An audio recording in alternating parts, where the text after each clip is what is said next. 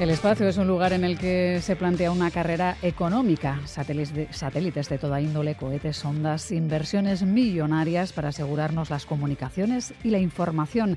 Miles de millones destinados a la investigación en exploración espacial para posicionarnos mejor aquí abajo, en tierra. Y hoy nos preguntamos, Lourdes Soria, cuál es la posición que tenemos nosotros en este mercado y qué es exactamente la economía del espacio, la nueva economía del espacio.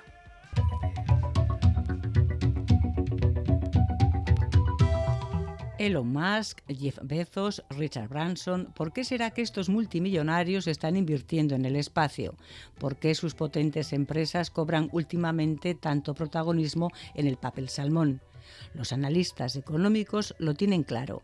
Dicen que si en su momento fue Internet, hoy es el espacio el que se está convirtiendo en el impulsor de lo que ya se denomina nueva economía del espacio. Ponemos cifras. Se calcula que el valor global de los productos y servicios espaciales es hoy en día de unos 450.000 millones de dólares. Dentro de 20 años rebasará el billón con B. El sector que está creciendo más rápidamente es el de los satélites de órbita baja, cada vez más pequeños y baratos para, entre otras misiones, dar servicios de Internet de alta velocidad a todo el planeta pero también han aumentado muchísimo los satélites de observación de la Tierra y el turismo espacial un crecimiento que a su vez alimenta la demanda de estaciones y servicios de apoyo terrestres y proveedores de lanzamiento. Pensando en estaciones extraterrestres, y hay, por ejemplo, startups que están diseñando tecnologías de almacenamiento de oxígeno y energía y reciclaje de agua. Por no hablar de nuevos nichos de negocio en procesamiento de datos que provienen de los satélites para ofrecer ventajas a la agricultura, seguridad, tráfico, conservación del ambiente o prevenir desastres naturales. Así que las nuevas oportunidades de negocio son infinitas y en esta apasionante era espacial en la que ya nos hemos introducido son de vital importancia las alianzas entre países, profesionales, centros tecnológicos, grandes y pequeñas empresas. Y otra idea más para finalizar, Miriam, que además del desarrollo del propio sector y de la economía en general, el negocio espacial puede favorecer la transición energética porque, entre otras cuestiones, la innovación en fuentes renovables continúa apoyándose en la inteligencia geoespacial.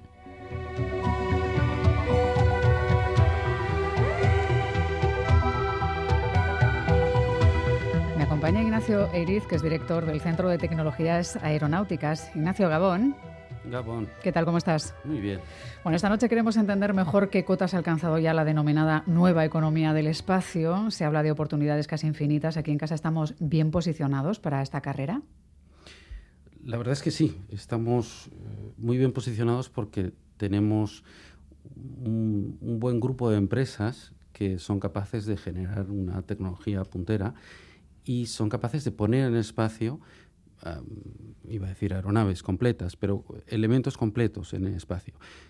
Eso lo que significa es que son capaces de diseñar, eh, fabricar, em, poner, poner a punto, y testearlas y, lanzarlas bueno, ponerlas en un cohete para, que suba a órbita. O sea, que digamos que tenemos un importante conglomerado de empresas que ya están en, ese I más D más de esa nueva economía espacial, ¿no? Totalmente.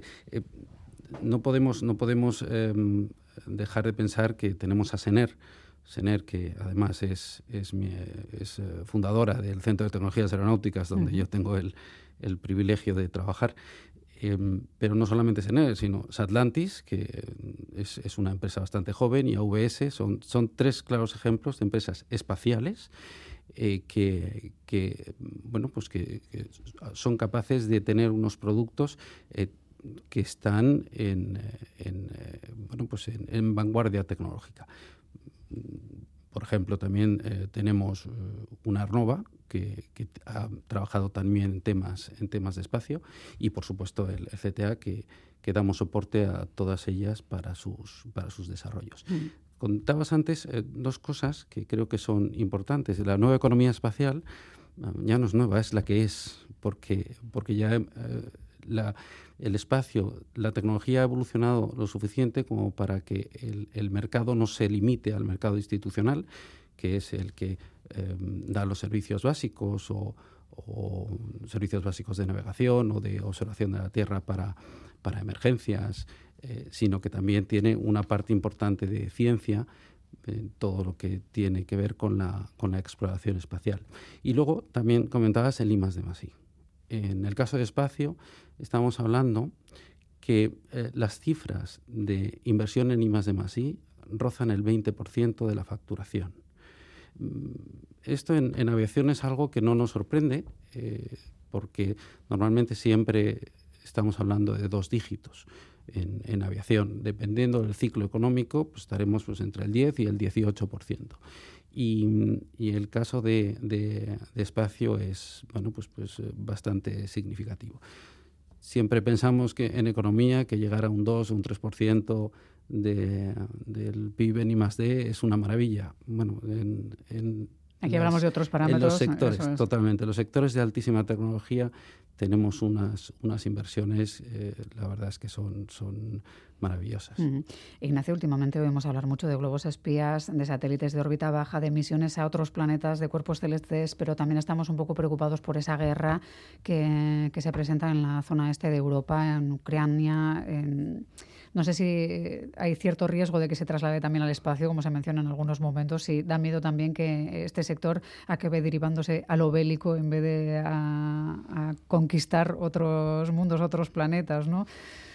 ¿Hay preocupación en el sector con esto también? En, principio lo que hay en el sector son ganas de trabajar y sacar adelante. Bastantes problemas tienen las, los desarrollos tecnológicos como para meternos en esas, en esas fiestas. Pero sí que es importante saber que cuando se empezó hace, hace ya 60 años que Yuri Gagarin hizo el primer, el primer vuelo en, eh, órbita.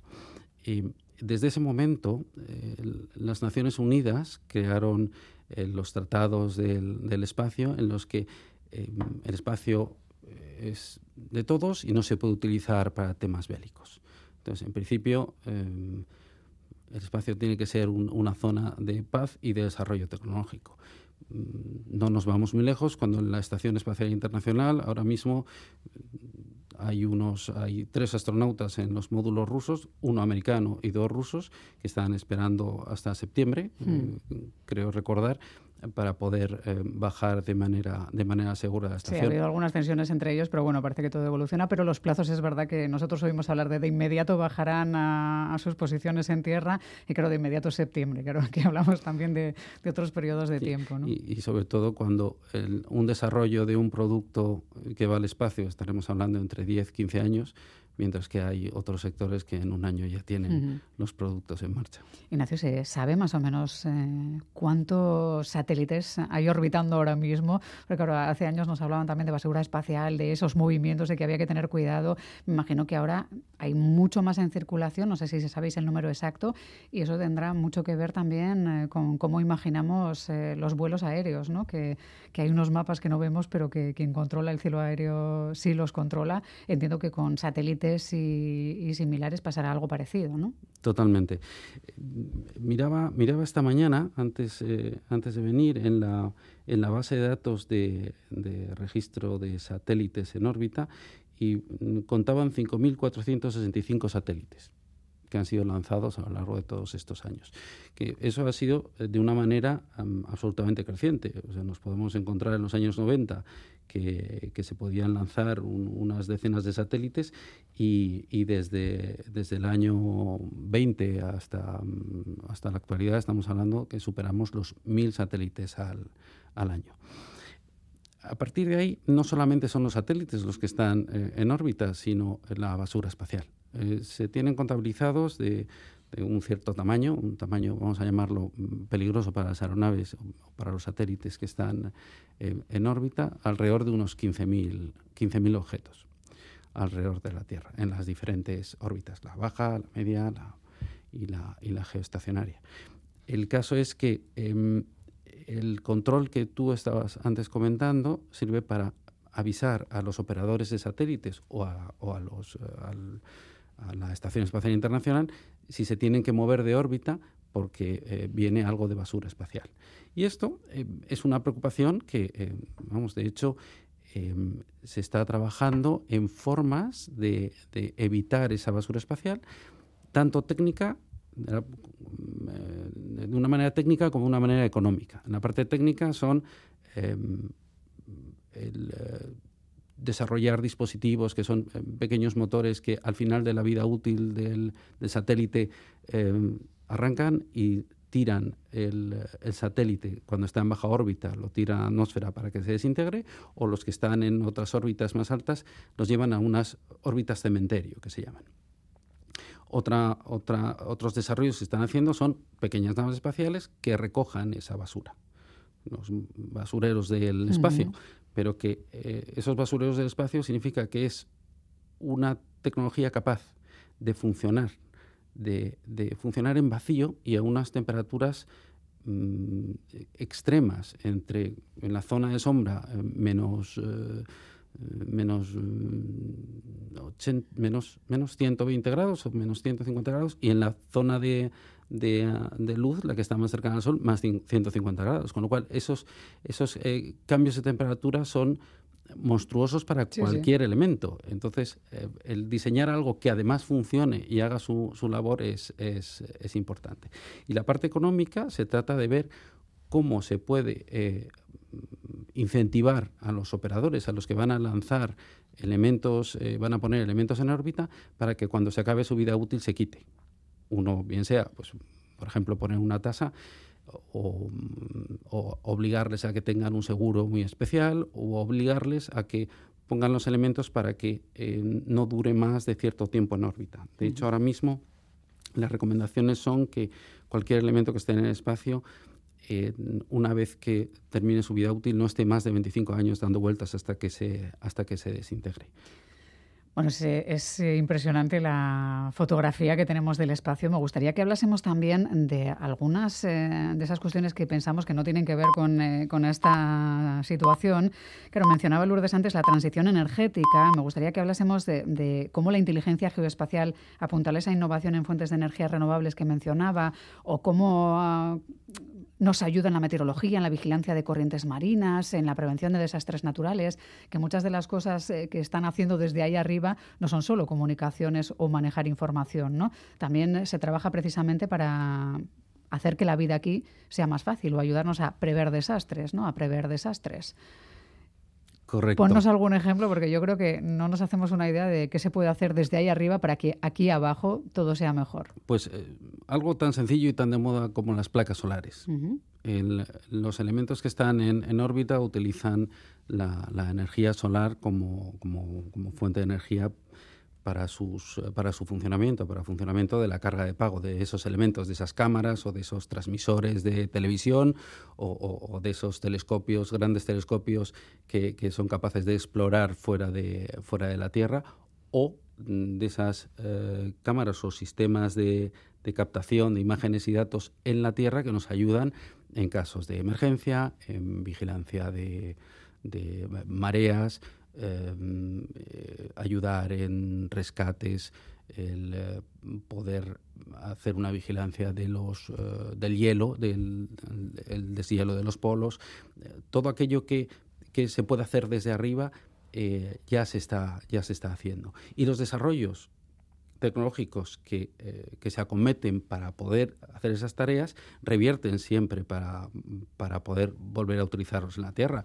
Vamos, desde el velcro, hasta las eh, mm, todas las, eh, las, resonancias magnéticas o, un desfibrilador. Son, el mismo GPS del vehículo, ¿no? Bueno, y el, GPS del vehículo lo que hace es, es un aparatito que está tomando datos de una constelación de 24 satélites que están emitiendo mm, señales todo el rato. Y esos 24 satélites, con alguno de reserva que está siempre mm, eh, funcionando, en cada una de esas, de esas constelaciones de posicionamiento global, lo que está dando es las señales para que tú seas capaz de ponerte en, eh, no solamente en el punto en el que estás, sino medir la velocidad. si nosotros estamos volando en avión, un avión vuela, vamos a decir que un poquito rápido, ¿no? Hmm. Mil kilómetros por hora y a una distancia, bueno, pues vamos a decir considerable, alrededor de los 15 kilómetros, ¿no? De, altura. Entonces, eh, tenemos que tener claro en qué posición está para poder tener tráfico de aviones y que no se y que no haya ninguna colisión. Y para eso eh, el, el, GPS es, es, una maravilla. Tienes en cada momento, sabes dónde está cada, cada aeronave. Pero el GPS con una, con una um, precisión suficiente nos dará la posibilidad de, de, tener coches autónomos con una, con una seguridad eh, suficiente como para, para, que sea algo normal en el futuro. Esto siempre se, se, ha utilizado en aviación, que es no solamente utilizar los, eh, los satélites, sino colocar pseudosatélites en, eh, en tierra para bueno, pues mejorar la señal y mejorar la precisión de ese, de ese sistema. Que entiendo que estaríamos hablando ya del 6G o para cuando tengamos que implantar todo esto ya habremos sobrepasado con mucho el 5G, ¿no? que ahora nos maravilla. No, el, el, el 5G como sistema de comunicación es, es eh, estupendo porque la velocidad de transmisión eh, es suficiente como para no apreciarla. Uh -huh. Esto es algo como eh, antiguamente lo de los CDs o el, la, la, música en formato digital. Uh -huh. eh, en formato digital no notamos eh, la diferencia que, que, que es que, que, va a escalones porque son lo suficientemente pequeños para que no notemos. Pues en el caso de 5G ocurre lo mismo. Si, si tú estás escuchando en 4G eres capaz de, de, de ver que hay una diferencia de tiempo entre lo que eh, tú estás eh, mirando y lo que tú recibes, y en el 5G ya no eres capaz de, de, verlo. ¿Y con ese sistema ya seríamos capaces de implementar un mundo sin, sin conductores? ¿O habría falta mucho más todavía? Pero estamos ya a las puertas, ¿no? Eh, siempre van a hacer, eh, siempre va a hacer falta eh, conductores, pero tanto de los que llevan los coches como los que conducen la, la, electricidad o las o las señales. Pero lo bueno de, este, de este 5G es que uh, situado en, satélites nos puede ampliar la cobertura de nuestras comunicaciones en, eh, en cualquier parte del mundo.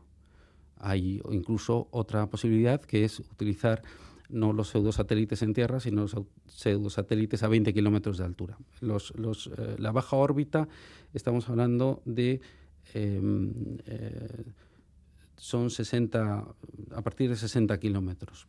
Pero si nosotros somos capaces de tener un, un, un globo, como sí. decías antes, pero que no esté para espiar, bien, sino bien para elegido, uh -huh. sino para ayudarnos, lo que podríamos hacer es utilizar ese, ese mm, pseudosatélite de altitud eh, a esos 20 kilómetros y colocarlo en la zona en la zona donde se necesite una mejor cobertura y tendremos pues podremos tener esa observación de la Tierra y también comunicaciones 5G que nos darán la posibilidad mm, bueno, pues de, de poder tener el, el, móvil funcionando en un estadio de fútbol, que siempre es complicado el, el, el coger cobertura. ¿no? Sí. Bueno, el 5G nos lo, nos lo permitirá y apoyado siempre en, las, en los satélites y en la, en la tecnología aeroespacial.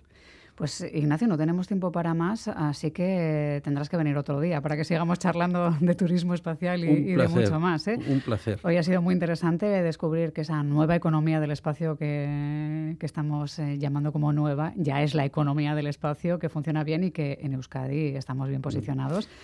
Mm. Ignacio Iriz es director del Centro de Tecnologías Aeronáuticas y lo ha explicado muy bien, porque los datos son positivos, que eso siempre es bueno, ¿no? Muchísimas gracias. Gracias a ti, Ignacio. Hasta la próxima. Un abrazo.